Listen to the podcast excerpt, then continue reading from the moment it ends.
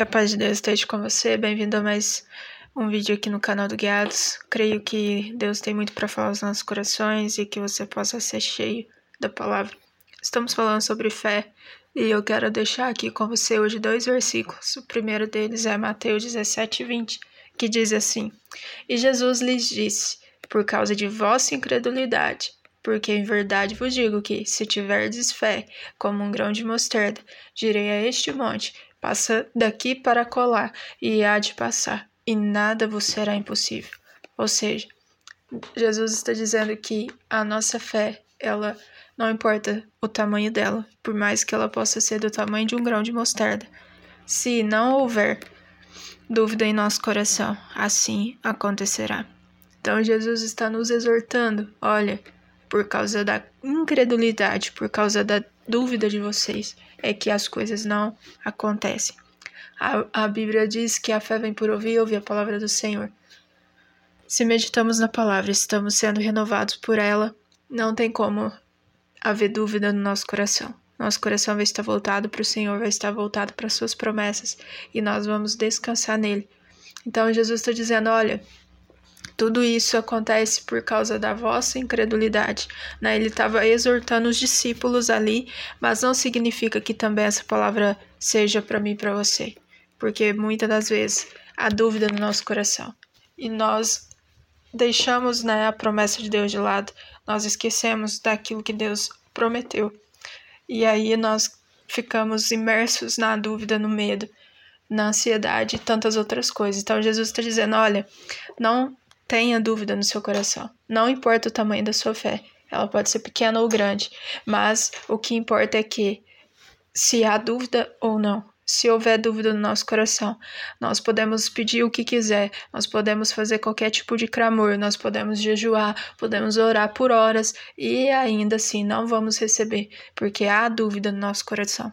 Mas se não houver dúvida, por mais simples que seja o pedido, por mais simples que seja a oração ou o jejum, há sim nós recebemos, porque a Bíblia diz que aquele que não duvida, esse é aquele que recebe. Né? Então a Bíblia está dizendo, a Bíblia não, Jesus né, está dizendo, por causa de vossa incredulidade, porque em verdade vos digo que se tiverdes fé, como um grão de mostarda, direis a este monte, passa daqui para colar, ou seja, quando a sua fé está fundamentada na palavra.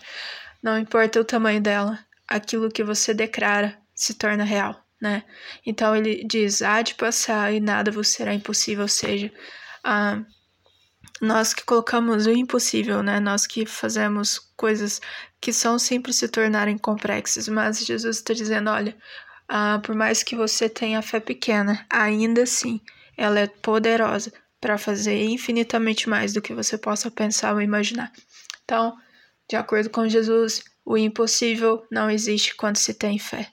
Né? Quando você tem fé, você torna o impossível algo natural, algo, é, algo natural, né? Para que coisas possam acontecer não fora de nós, porque nossa vida não está no exterior, mas sim no interior, no coração e dentre outras coisas. Então, guarde esse versículo com você. Nós estamos meditando sobre fé e vamos meditar em outros versículos, mas sempre vai trazer para o mesmo ponto. A fé não opera com a dúvida. Né? Para que a fé possa operar, é necessário que nós deixemos a dúvida de lado. E como podemos fazer isso? Meditando na palavra, descansando na palavra de Deus. Continuando aqui, Mateus nós passamos, vamos começar agora Romanos 10, 17, que diz assim: De sorte que a fé é pelo ouvir e ouvir a palavra de Deus, ou seja, a fé é o firme fundamento das coisas que não que esperamos, mas que também não vemos, ou seja, a palavra de Deus, ela é poderosa para mudar o nosso interior. Então, o que, que nós temos que fazer? Meditar na palavra, sermos fortalecidos pela palavra, a, a fé vem por ouvir e ouvir a palavra de Deus. Hoje eu e você temos acesso à palavra, nós temos acesso à Bíblia e nós podemos meditar. Ah, em alguns pontos diz né, que nós temos que meditar dia e noite para que nós não possamos pecar contra o Senhor. Em outro ponto diz que nós precisamos todos os dias meditar para que de fato a nossa mente seja renovada pela palavra de Deus. Ah, outros pontos diz que nós precisamos meditar para que nós possamos realmente vencer as dificuldades, as aflições do dia a dia Então, ele, Romanos 10, 17 traz o fundamento da fé para mim e para você.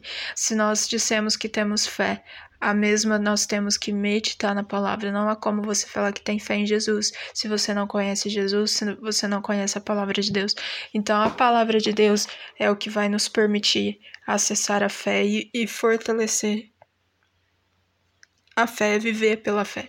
Né? Então, ele diz: de sorte que a fé é pelo ouvir e ouvir a palavra de Deus. Então, Muitas das vezes nós até meditamos na palavra, mas nosso ouvido está fechado, nosso coração está fechado, os nossos olhos estão fechados. Então ele está dizendo: olha, mantenha o coração aberto, mantenha os olhos abertos, mantenha os ouvidos abertos, para que você possa meditar na palavra e receber o que está na palavra. Né? Nós sabemos que o livro, a Bíblia, né, é o único livro no mundo que você lê e medita e você não sai da mesma forma, porque alguma coisa acontece no teu interior e poucos conseguem é, perceber isso e poucos ainda duvidam que algo aconteça, né? Então eu te convido a meditar e entender que a fé é por ouvir e ouvir a palavra de Deus. Não menospreze o teu tempo com Deus. Não deixe de meditar na palavra, seja de forma impressa, seja pelo celular, pelo computador, não importa o meio que você vai usar, desde que você tenha acesso à palavra do Senhor. E que de fato você possa fortalecer sua fé, firmar a sua fé na palavra e que realmente você possa ver o impossível se tornar comum na sua vida. Uh, não esqueça de deixar seu comentário, curtir, compartilhar. Só assim o YouTube vai entender que esse conteúdo é relevante. Também no podcast vai estar disponível. Ah, o link está na descrição do vídeo. Ouça, ah, deixe seu comentário lá e creio que Deus estará nos auxiliando e nos conduzindo para a vontade dele, que nós sabemos que é boa, perfeita e agradável. Que Deus abençoe você.